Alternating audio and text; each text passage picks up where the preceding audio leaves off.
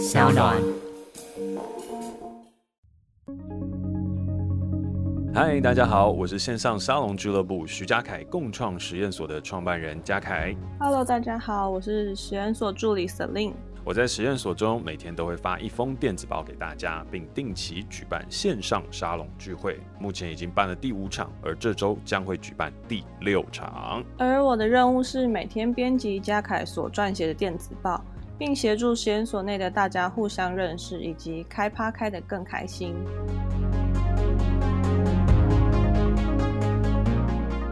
好，那我今天就来先迅速分享一下上周的电子报当中大概都写了什么内容呢？呃，首先第一天的话，我是写了一篇关于当代市场中免费内容的不可逆转性。那这一篇的话是以商务分析为主，是去探讨为什么现在的内容我们都要以免费来提供，究竟串流平台上的免费内容我们大家在赚些什么？然后同时呢，付费内容又遇到哪一些冲击，并且提出了我自己的观点。我觉得免费内容是不可逆转的。第二篇的话，则是我把它这样子取名为“凝练一拳”的第一堂课，就是专注。呃，其实，在其他 podcast 里面，我们都有谈到了，无论是拖延啊，或分心等等相关的事情。那其实我自己也并不是说天生就可以很专注的，所以我在这篇文章当中也分享了，呃，我自己定义下十年的行动纲领之后，忍不住分心，想要去东摸西摸，做些别的事情当中。然后我自己又怎么样去转弯绕回来，回过头来更 focus 我们现在该做的这个事情，然后把这一整段的经历写成一篇自我检讨的文章，提供大家一起共同的参阅。再来的话，则会是针对这个每日一封的电子报当中，我所设定给他的目标与关键成果，也就是 OKR。那回过头来的话，就等于是一连接下来的一二三四五五篇，其实都是围绕着 OKR 目标与关键成果这件事情在讨论。因为其实 OKR 对我来说是一个非常非常重要的一个呃自己在会诊资讯跟定定目标的一个方式，那也是我们公司长期采用的一个管理方式。那自从我们采用到现在，也已经差不多有个两三年有了，甚至如果从最早开始接触 OKR 的话，可能应该可以算是五年。所以我就分了这几篇文章，然后来去拆解我的行动当中的目标与关键成果。那第一篇的话，就是我为什么要每天写这个电子信，那它的目标和关键成果分别为何？那第二以及第三篇的话呢，我就谈到是每周我要更新的 Podcast 跟它的 OKR。那这边在分析它的 OKR，也就是目标与关键成果之前呢，我在第一篇我先分享了一下我自己走上 Podcast 的心路历程与市场分析，就先了解了主观和客观整体的环境之后，哦，我们再进入到为什么我去制定了这样子的一个目标，以及要达成这个目标的一个关键成果为何。那在礼拜六的时候，也就是七月三号当天那一篇，我们的这整个系列第四篇当中，我所提到的事情是，其实不只是公司可以用 OKR 来去做管理，个人的 OKR，我们其实也是可以用这样的方式来去协助自己的人生进行成长。只是当公司和个人的 OKR 在制定相关的差异的时候，它究竟该怎么样去做取舍？什么东西又会是我们所必须要去留意到的重点？那我就在这篇当中去提供一些分享。那这篇其实我觉得它也有一定的商务管理层面在里面做探讨，因为呃我自己在执行 OKR 的时候也遇到了很多很多的困难，所以呢我也在这里面把一些我遇到困难和遇到的一些窘境啊、呃、做一个分享，跟大家去做讨论。那再来的话呢，就是最后一篇啦。最后一篇的话，我把 OKR 分成了三种，也就是所谓的个人 OKR 分三种哦。公司 OKR 就不在最后一篇的讨论当中。我想提出的是一个我自己利用 OKR 来协助自我成长的一个方式。那我把自我个人的 OKR 定义成为了三种不同的 OKR，用工作成长的 OKR，以及第二个是叫自我成长 OKR，以及最后一个叫人生成就 OKR，这三个不一样的方式来去协助我人生当中去达到不同的目的。那这里面的话呢，我还引述了一些呃佛家的思维，去结合西方的这个 OKR 的一个管理跟自我精进的一个技巧，作为一个分享和统整。然后有点像是用我自己的观点想办法去阐述，就是我觉得东西方的哲学和我们的呃佛学，它其实也有一些异曲同工之妙。所以呢，这个就是上一周啊、在六月二十八到七月四号我所写的七篇电子报。好，那 Celine，你自己在编辑这七篇电子报当中，你自己有什么样好奇或想要在这边我们延伸探讨的点吗？呃，我觉得就像你刚刚讲，你把自我 OKR 分成三个阶段，而且你又把东西合并，就是西方的 OKR，然后结合到东方的佛学上面，你还写到凡人，然后刮胡我执。罗汉刮胡我空法之，菩萨刮胡我空法空。这其实我根本就是我这样文字看，你没有解释，其实我有点不明白那个意思是什么，所以你要解释一下吗？哦，好，那 好，那我这边稍微解释一下，就是因为我我那时候在写的时候，我也在蛮困惑，说就是这个东西分享出来，对于大家来讲是一种知识的吸收，还是一个。呃，反而是绕了一条远路哦。但最主要的话，我先分享一下的事情是，我就是在写这篇文章之前，我研究了大概一个礼拜的心经，就是 我从那个我家翻出了一本叫《图解心经》，然后一本非常厚的，他把两百多字的这个心经写成了一本非常厚重的书，然后里面谈了很多佛家的一些思想跟跟命理。那我自己去研究完了之后，再综合我最近去思考 OKR 这件事情和人生追求这件事情，我做了一个小小的统整。那我那个童枕当中，立借鉴了就是呃佛家当中的一个很重要的一个思想，叫做空。好，那空这件事情讲起来要讲很久，所以我们就讲一个最简单的事情，就是我执我空，法执法空。那这是什么意思呢？我执的意思是执着于表象的自我，就是我们在人的生活当中的第一层次，我们会很执着于我们所有的表象的世界。举例来讲，就像是啊、我们自己都会在意自己的生老病死，然后自己的名声、自己的外貌，这些所有的实相关于我的本身。那这有点像是我之前在呃我自己的 podcast 被限制的选择当中灵性探索所提到的一个小我的存在。哦，就是我跟这个世界当中产生的关联，所以我们会对于我跟世界产生真实关联当中产生一个执着。好，那我空是什么呢？我空就是下一个境界了。下一个境界就是我会感受到一个体悟，我体悟了表象的自我非我，所以我放下了表象的自我。要用灵性的说法的事情就是，诶，我察觉到一个意识的存在。但是我空的时候，它会出现另外一个事情，就是法执。那法执是什么意思呢？就是它其实是执着于世间的法则。那执着于世间法则，也就是像我们灵性探索当中说的是，诶，我开始发现了意识，然后我察觉到我的思想和小我并不代表我的时候，我想要很执着去追求那个一切的真理跟道理，所以我执迷于追求一个万法归一的那个法，那个法到底是什么呢？所以，就会变成一个境界，叫我空法执。好，那最后一个境界就会是呃一个一个很有趣的东西，它叫做。我空法空，就是当我也放下了哦，世间一切有为法，但是呢，这一切事情也不应该是我所追求的。这世界本来就是一场空，我只是一个通道来感受这个生命的时候，就达到了一个最后的境界，叫做我空法空。你这样解释还是有点深奥的感觉。但你后来有把就是三个 OKR 分别列成就是。工作成长 OKR，你提供了第一个境界，就是想办法达成凡人世俗的追求；再来自我成长的 OKR，你提供了第二个境界，是想办法破除凡人世俗追求，体悟人生意义。所以刮胡罗汉果味，然后再来是 人生成就 OKR，提供第三个境界，体悟人生意义后。定义行动发愿前，最终达到顿悟刮胡菩萨果位，所以要修成佛了嘛？嗯，这个就是。其实，其实这个就是我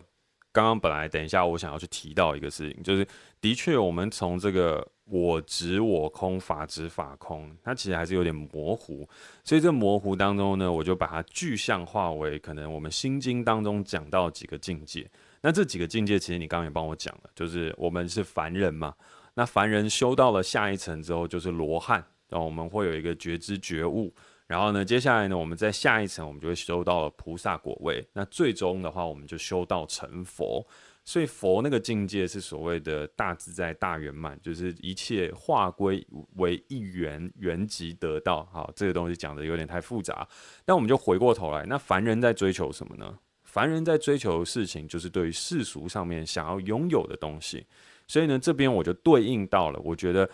这个东西就可以是我们工作成长当中 OKR 所设定的一个事情。好，在我们延续往下的时候，我就想要分享这个文呃这个文章里面所谓工作成长 OKR 的的的这个定定的一个法则跟状态哦。我那时候上面是这样写到，工作成长 OK 啊既然是为了要达到世俗的追求，那其实就是要设定自己在这一份工作当中想要获得什么，以及花多少时间觉得适合，然后把它具象化成一个关键的成果，借此评估你在这个工作该怎么努力。好，所以回过头来，因为我们在凡人境界的时候，我们第一个最重要的事情就是工作嘛。那我们自己遇到工作的时候，我们其实都不知道这个工作要追求什么，所以我就说好，那我们就可以来做一个目标与关键成果的设定。那我建议的事情就是，社会新鲜人第一份工作的呃目标与关键成果，它可以设定为这样，就是我的目标，我先设定有一份可以独立生活，并对于未来职涯发展的什么样一个东西，我这边留一个刮胡，有益的工作。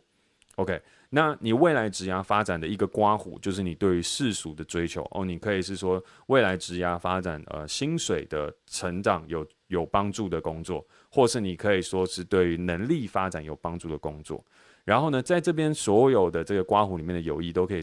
就是换成你想要追求的事物嘛。那我自己在文章当中有举例，就是工作能力成长哦，自己舞台的成长和金钱的成长。但是我自己会最推荐啊，就是先目标在工作能力成长会是最好，不要一开始就是想说要工作舞台或者金钱成长。那在这样的一个状态来讲的话，如果说我们以未来职涯工作能力的提升要有产生注意的工作，那它可能呃产生的关键成果就会如下哦。其中第一个，我每天都必须要寄出一封用心撰写的履历给自给一间自己想去的公司。第二个，三个月内我必须要从已通过面试的公司当中去决定一间去工作。然后第三个，开始工作三个月内不可迟到，不可妄下判断，不可违反公司日常规定。若有不合理之处，那就是当工作能力的磨练，除非有违法乱纪之形式除外。第四个事情是，工作的第三个月，我必须要判断公司在未来内是否可以对于自己为人处事和工作表现的方式有所提升，如果不能，就要当机立断离职；如果可以，则确认我必须要在这个公司待满两年。好，那最后一个 OK 呃 key result 就是说，工作的第六个月内，我必须要制定一个为期一年，并针对自己为人处事或工作表现这两个方向提升的一个目标与关键成果。好。那这个的话，就是我去针对，就是我刚刚讲的，就是我们凡人世俗追求当中，一直一直不断把它落地下来，我们可以给自己设定的一个工作成长的 OKR，因为这个东西很直接啊，就是我们要工作取得我们的成就，然后一步一步的往上爬升。那如果这是你的第一份工作，它就有这几套方法可以协助你去进行这样的一个锻炼，然后也让你知道，哎，我。到底要不要去接受这份工作，或者去了这间公司，或选择这间公司的时候，我该考虑的一整个面向。那慢慢透过这些呃，我们讲的所谓工作成长 OKR 的一步一步的制定，你就会发现，透过工作，你在世俗当中赢得的成就就越来越高了。那后面所提到这些，就是自我成长 OKR，然后人生成就 OKR，它就是会越来越玄乎。就是因为我觉得人生它不只只有那个世俗嘛，它还有很多工作啊，呃，工作以外的事情。所以呢，我接下来所目标设定的就是一个自我成长和人生成就的部分。但我觉得，呃，我自己看完你这些写的，然后我觉得是不是就是工作成就的 OKR，然后是慢慢一直堆叠堆叠，然后其实可以变成人生里面的 OKR。它其实长得很像，我现在就是工作成就到达这个阶段，然后其实也是我人生自我成长成就里面的关键成果。嗯、你有懂我意思？嗯、就是呃，我大概理解。但是如果说有读完文章的人，他应该是可以直接对应到呃，Celine 刚刚在聊的这一块，就是你会发现，譬如说，呃，我人生成就 OKR 当中，其实它是一个最最遥远的 OKR，但是我觉得这个 OKR。呃，它有一个非常困难但明确的目标哦，但依旧可以制定一个行动。就举例来讲，我觉得大部分人的人生成就 OKR 都是一致的，就是目标就是人生圆满。然后关键成果第一个的话，就日常生活中体悟人生意义。然后第二个就是体悟人生意义后，使生活转化为有意义的行动。第三个，从行动当中顿悟到这其实没有真正的意义。然后第四个，顿悟到一切都没有意义之后，无我无他下，仍保持行动，但已无所求，一切都是无意义，但也有意义的，然后去行动着，然后最终就是圆满的 走向死亡。好，那第四点听起来很很玄哦，但是这其实就是心经当中有一个写的很重要，色不异空，空不异色，色即是空，空即是色，就是达到一个空的境界。好，那回过头来的话，其实像 Celine 刚刚说，就是从日常生活体悟人生意义这件事情，它的确就像你说的，就是一个那个工作成长的 OKR 当中，它会一步一步的去让你体悟到一些人生当中所存在的不同的意义，但是你要透过很努力、很努力去追寻，然后再来的事情就是中间还有一个东西是自我成长嘛，那自我成长它就会定定在工作以外，我自己想要追求到的东西。所以我觉得它是分阶段的，一个你先把工作成长 OKR 定义好了之后，慢慢的、慢慢的，你会透过工作成长这件事情去察觉到你自我真正想要的成长是什么。如果你自我真正的成长已经超脱于工作能力、金钱的表现、拥有的舞台这些表象的事情，可能回归到我自己想要去赢得的一些事物。那这时候呢，你就得到了一份成长，你就开始有所体悟。那体悟了更多的自我成长之后呢，你到最后你就会开始慢慢的去达成人生成就的这个这个玄乎玄乎的 OKR 当中每一个每一个的步骤。那你自己制定过这么多 OKR 之后，那你觉得哪一种对你来说是相对比较困难的？在立定的时候，其实我觉得最困难的是工作成长的 OKR。因为就像我说，自我成长它其实是一个兄弟爬山，各自努力嘛。那呃，我自己在设定我人生成长的时候，我的目标是很明确的。就譬如说，我想要去打造一个自由永续的创作环境，这是我在人生成长当中我想要去达成的一个行动。所以我很快的就可以把它简简化和拆解成一个呃，我想要去达成这个目标当中的一连串的关键成果。然后我会有非常非常大的心念。要去完成它，因为这就是我人生的持续性的发展跟行动。但其实工作成长的 OKR，它乍看之下是最实际，但其实也是最虚无缥缈的。换句话来讲，你一开始的时候，你可能会觉得是说，诶，我要我要我要一份能够提升我工作能力的的这个职务跟工作。可是你做到一半的时候，你会发现没有啊，其实我现在其实老实来讲，我就更想要钱，或我更想要被看见。但这个东西走到一半的时候，你又会有另外一个选择。你是一个很好可以去做的一个一个一个一个，不能说跳槽吧，就是另外一个新的选择冒出来。所以正因为工作成长的 OKR，它的东西是非常具体的，所以会造成你分心的事情也会特别多。然后同时呢，它也是最违背人性的。就是为什么我们一定要去追求这一些？其实你打从心底不一定认可哦。这是一个很有趣的事情。人生的成长，人生的成就，是你打从心底你会顺应跟相信的。但工作这件事情你不一定会，所以你会产生很多的迷惘。所以就算你定下来了之后，它都会产生很多困难，然后让你不断的去反思。所以我个人在建议定定工作成长 OKR 的时候，要定定给自己一个死线，因为你的选择太多了。所以呢，你一定要说哦，我就是在这边待两年，反正两年后我之后就不要了。然后，但是这两年我就忍一忍过去。那这样子的话，你这个 OKR 才会定的比较成功和比较容易执行。大致了解，所以就是其实也是要有时间性的一个 OKR，就是可以在一直调整，一直调整这样子。我觉得工作上的 OKR，它的时间性一定要定在一个自己保证可以完成，然后又觉得 OK 的状态。就是譬如说。呃，保证可以完成，你就不会说，我可能我一定要待满三年，因为你可能觉得三年真的对于人生当中很长。那我可能就说两年。那如果两年我也没把握的话，那我就定一年半。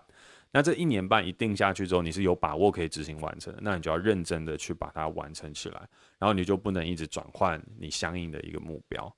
对，就是要练习你的第一堂课，专注。嗯，没错。但我觉得这一篇说实在也是我上周在分享当中，我自己觉得最困难的一篇，因为其实我很努力的要用文字把一些很困难的事情讲清楚、说明白。但是当我把它全部完成的时候，我觉得。呃，有人如果就是很完整跟得上这全部逻辑的话，他应该可以去完整的吸收到想要表达的。但是我写完这篇的时候，我瞬间有一种感觉，就是像是我之前在看很多哲学的书籍，就是他用文字产生了很多论证，所以你中间有一个逻辑没有跟上，你后面就会是全盘就是散掉。所以下面底下才有一个人就是说叫德贤吧，他说他很兴奋，